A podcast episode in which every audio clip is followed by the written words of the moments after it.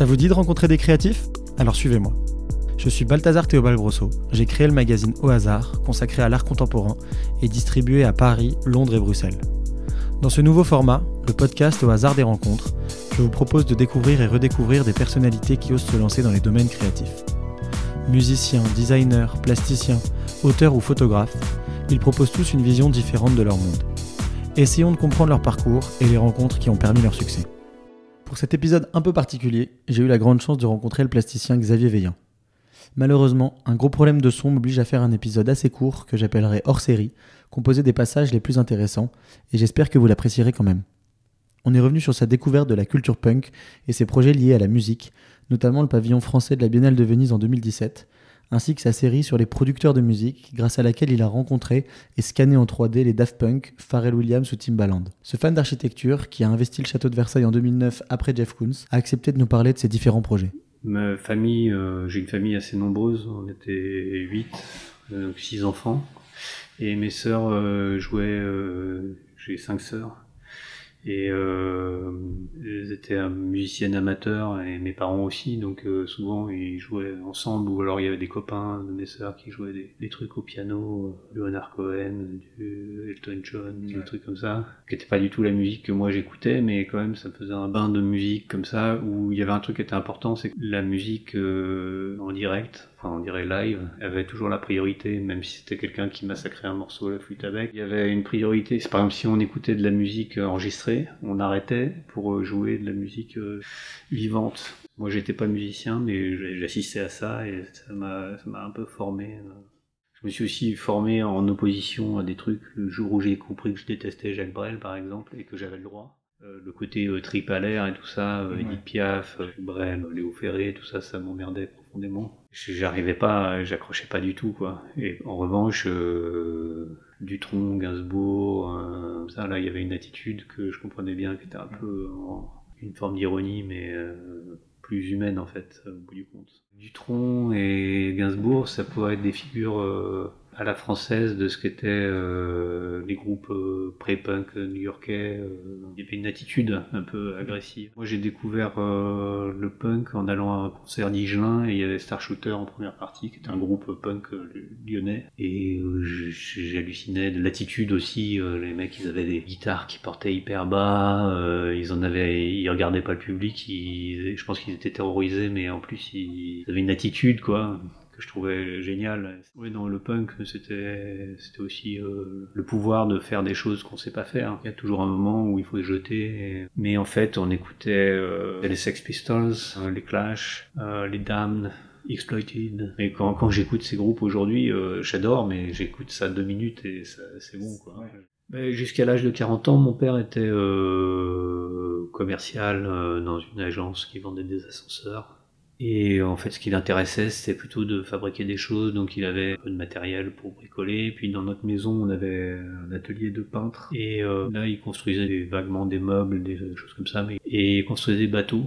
Donc, c'était des petits bateaux très sommaires, genre optimistes, Mhm. pour rien. Et on naviguait avec. Donc cette idée de l'autonomie, de fabriquer des choses, de bricoler des choses, c'est quelque chose que j'aime bien retrouver dans l'art et euh, combiner à cette idée du punk dont on parlait, du do-it-yourself et du DIY, et dans le sens où on se débrouille quoi. Même à mon échelle où je suis un artiste très euh, gâté, nanti, à mi-chemin entre l'autonomie du type qui sait fabriquer un truc avec trois bouts de bois et puis euh, la dépendance de celui qui a besoin d'accès à certaines techniques euh, qui, que je maîtrise pas ou que je peux pas intégrer dans le fonctionnement de l'atelier. La plupart des gens qui travaillent ici ont des liens professionnels mais avec qui euh, j'ai des liens très forts et souvent dans la durée, c'est-à-dire que la qualité du travail vient aussi du fait que les gens qui y participent euh, d'abord viennent pas se reposer sur une énergie déjà existante mais ils apportent une énergie qui leur est propre.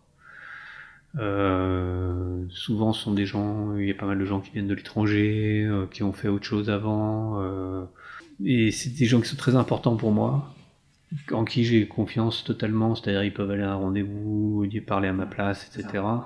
Et en même temps, parfois, j'ai des espèces de flashs. Comme je viens d'une famille assez nombreuse, quand on passait à table, on était 8. Euh, quand on partait en voyage, on était 8 dans une bagnole. donc il y avait un côté un peu tourné que, que je retrouve un peu euh, maintenant, même si on voyage, c'est rare qu'on voyage ensemble, mais euh, ça nous arrive souvent d'être un peu une petite bande. quoi. Moi, mon attitude, c'est plus basé sur le plaisir et d'être là au moment où ça se passe, euh, de choper les trucs, euh, de d'être attentif, d'être disponible pour les choses et de parfois les pousser un petit peu, euh, donner le coup d'épaule qu'il faut au moment, mais c'est pas moi qui génère les choses. C'est un truc que les gens ont du mal à comprendre souvent, mais Picabia, par exemple, ou je sais pas, je prends n'importe quel grand artiste, Stanley Kubrick, il détermine pas ce qu'il fait parce que déjà il est né à une certaine période, dans un certain pays, un certain genre, euh, il a une sexualité qu'il n'a pas forcément déterminée lui-même. Euh, donc on est tous victimes très fortement de notre euh, environnement et la latitude qu'on a pour déterminer le reste est très petite. Je pense que l'art et l'argent, par exemple, sont corrélés aussi. Euh, enfin, ça m'intéresse pas tellement les artistes qui ignorent cette force de l'argent, mais ça veut pas dire que celui celui qui va réussir à s'en soustraire, il peut prendre le taureau par les cornes en ayant un énorme atelier avec 100 personnes et en mm. travaillant avec des énormes galeries et en vendant des pièces très chères. Mais il me paraît difficile d'ignorer euh, ces champs-là. Quoi. Il y a des artistes de l'immersion comme Louise Bourgeois, il y a des artistes de la distance comme, je sais pas, Andy Warhol. Bon, moi je suis clairement plutôt du côté d'Andy Warhol. Mais je pense que finalement, euh, Louise Bourgeois restitue moins la société que Warhol. Elle restitue peut-être plus l'intime, encore que finalement en restant très général comme ça, être très distant, euh, Warhol montre beaucoup aussi sur sa personnalité intérieure. Mais moi ça m'intéresse pas l'identité, les gens se prennent la tête sur des questions d'identité par exemple. Identité m'intéresse pas du tout. Quoi. Je cherche pas du tout à la cultiver. C'est quelque chose que j'essaye plutôt de fuir. Et en le fuyant, en fait, on le définit. Il y a des tas de questions, euh, par exemple, euh, tous les débats LGBT+, sont des trucs qui m'intéressent beaucoup parce que ça me touche aussi euh, parce que je, je, comprends que notre sexualité c'est pas dû à des choix donc dans cette perspective là les questions liées au genre sont vraiment importantes aussi à ce moment là Xavier Veillon est ensuite revenu rapidement sur son exposition à Marseille en 2013 au MAMO, le lieu d'art installé sur le toit de la cité radieuse Le Corbusier par le designer Oraito. Moi j'étais frappé, il y a quelques années j'ai fait une expo à Marseille et il y avait... Euh, je parlais avec quelqu'un qui connaissait bien la société marseillaise et qui disait qu'il y avait beaucoup de gens qui habitaient à Marseille qui n'étaient jamais allés à la mer, ce qui paraît complètement dingue. Moi je, je suis passionné d'architecture et je pense ça très au sérieux et tout ça et cette expo avait demandé beaucoup d'efforts. Mais ce qui était important, c'était ce moment un peu suspendu euh, de beauté méditerranéenne, euh, où finalement l'art était un élément était presque un prétexte à ce qui se passe une soirée ou quelque chose. Et tout mon travail s'est fait un peu dans cette idée-là, c'est-à-dire que à la fois je vais être acharné euh, sur certains objets pour avoir certains certaines choses et ça rigole pas du tout euh, pour euh, quand on en arrive à certains points. Et en même temps, le but c'est de boire un verre sur à 50 mètres de haut dans un bâtiment de l'histoire de l'architecture. Et finalement, mon travail est une manière d'accéder à ces lieux, ces gens qui se rencontrent. Quand on dit qu'on est euh, artiste, euh, je cherche pas à savoir pourquoi, j'en profite, c'est tout. On a ensuite parlé de son rapport au spectateur et l'importance pour lui de faire des installations dans l'espace public ouverte à tous. C'est des lieux publics mais qui touchent pas non plus tout le monde, c'est-à-dire que l'influenceuse a 150 euh, millions de vues, euh, moi je la connais pas et elle me connaît pas. Et les gens qui la connaissent ils connaissent pas mon travail. Et ce que je veux dire par là c'est que même si on essaye d'être dans la sphère publique, euh, même si on a une forme de générosité, même si c'est à l'air libre et dans un pays libre où tout le monde peut se déplacer, etc. Finalement les œuvres s'adressent à un public quand même assez restreint, mais l'espace public, ouais, c'est important. on voit là les questions liées à l'image. Euh, je crois que c'était dans une conférence de Wolfgang Tillmans, et je me rappelle plus qui était le, la personne qui disait ça. Il disait, c'était un peu choc, mais je trouvais ça pas mal. Si vous prétendez que les images n'ont pas de force, prenez une photo de votre mère et plantez un crayon dans les yeux. Non, mais, je, sais pas, cette question autour de l'image, il y a beaucoup de contradictions en fait. C'est pour ça, je pense qu'au début dans mon travail, j'étais très intéressé par la notion d'échelle par exemple. C'est-à-dire nous, on a une certaine cohérence d'échelle entre nous, avec dans cet environnement. Et ce micro ne fait pas 22 mètres de haut. Et quand, quand on ouvre un livre, par exemple, Quand on prend quelque chose, bon ben voilà, cette tête est plus petite qu'une tête à l'échelle 1. Et on le voit justement à nouveau dans les, cette histoire de l'image, avec cette idée de, de l'image de la police par exemple. Moi, si, si on disait une vraie société évoluée, les policiers seraient ravis d'être filmés. Ils seraient fiers d'être filmés. Et ça côtoie euh, cette question de proportion et d'image qui est sur la place de la République à Paris, avec la manière dont les gens interagissent par exemple avec cette statue, euh, et cette, ce rapport entre l'emmarchement, l'architecture, euh, le côté urbain, le côté des skateurs, le côté des, des Turcs qui viennent manifester pour je sais pas quoi, la vie d'une manière qui est intéressante. Comme je vous le disais en intro, en 2017, il a représenté la France à la Biennale de Venise.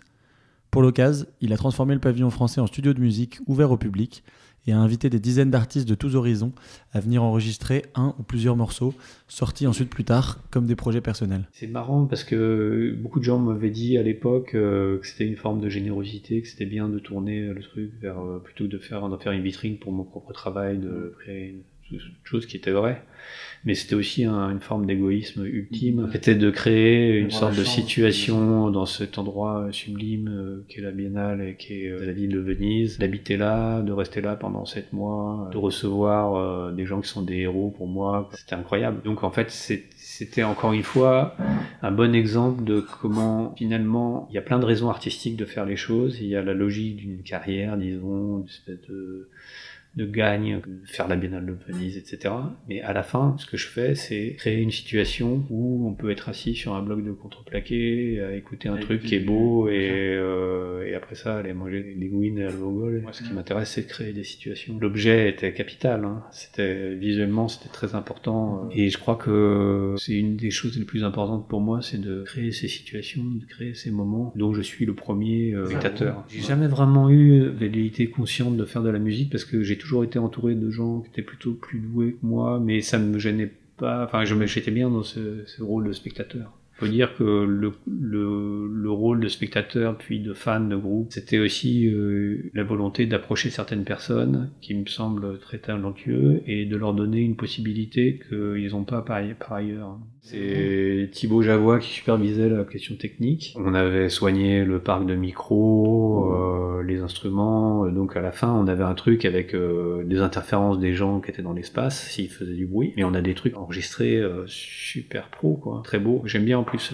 Il y a une petite touche qui est donnée par le fait que la musique est un petit feeling live. On peut se rappeler d'un concert ou d'une situation de dance floor euh, dans un, une boîte de nuit ou dans un club, mais euh, il y a une traînée plus forte pour moi de l'art visuel. Et il y a un truc de l'instant où euh, on sent que ça se passe à ce moment-là avec la musique. Et donc c'est peut-être j'essaye peut-être de connecter les deux. Fan de musique, Xavier Veillant a réalisé la série des producteurs et est allé à Los Angeles rencontrer et scanner en 3D les plus grands producteurs de musique avant de les éditer en sculpture. On a discuté de leur rencontre et du processus de création. En fait, ce qui m'intéressait dans la représentation des producteurs, c'était de, les célébrer de manière physique, alors qu'ils sont euh, disséminés, ils sont pas représentés. On a une image de Rihanna, mais euh, on n'a pas forcément l'image de la personne qui est derrière, qui, qui fait l'ambiance, qui fait la texture, qui fait la trame. Ça, ça, ça m'intéressait beaucoup, cette idée de l'omniprésence des producteurs. Si du côté des producteurs, il a rencontré les Daft Punk ou Quincy Jones,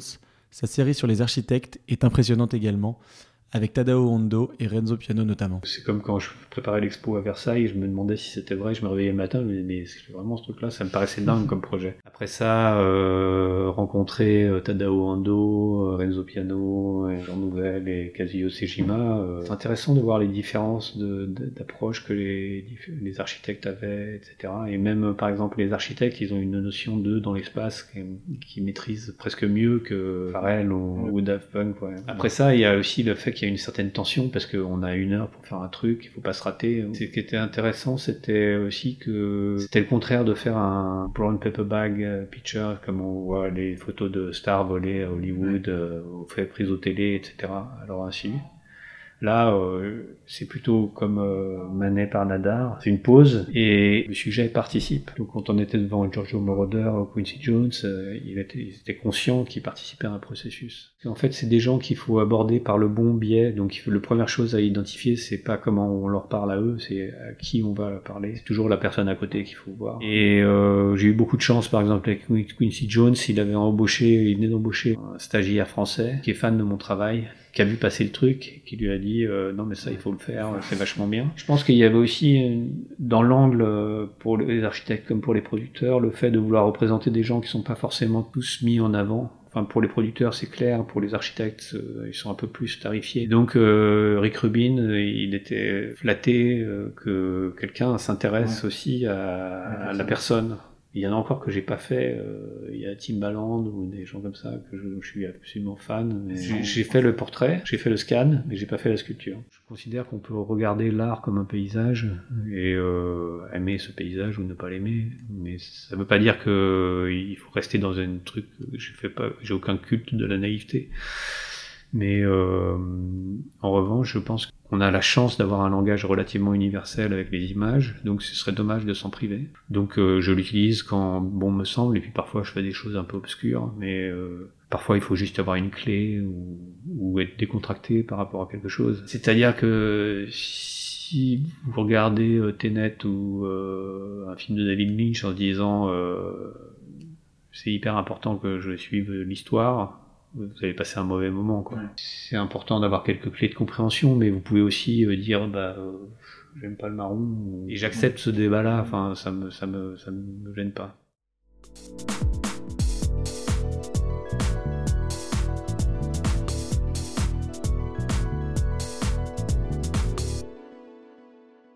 Si cet épisode vous a plu, n'hésitez pas à le noter 5 étoiles à laisser un commentaire et à le partager. Suivez-nous aussi sur les réseaux sociaux, at podcast au hasard sur Instagram et au hasard des rencontres sur Facebook et LinkedIn. Je vous dis à la semaine prochaine et d'ici là, portez-vous bien. Ciao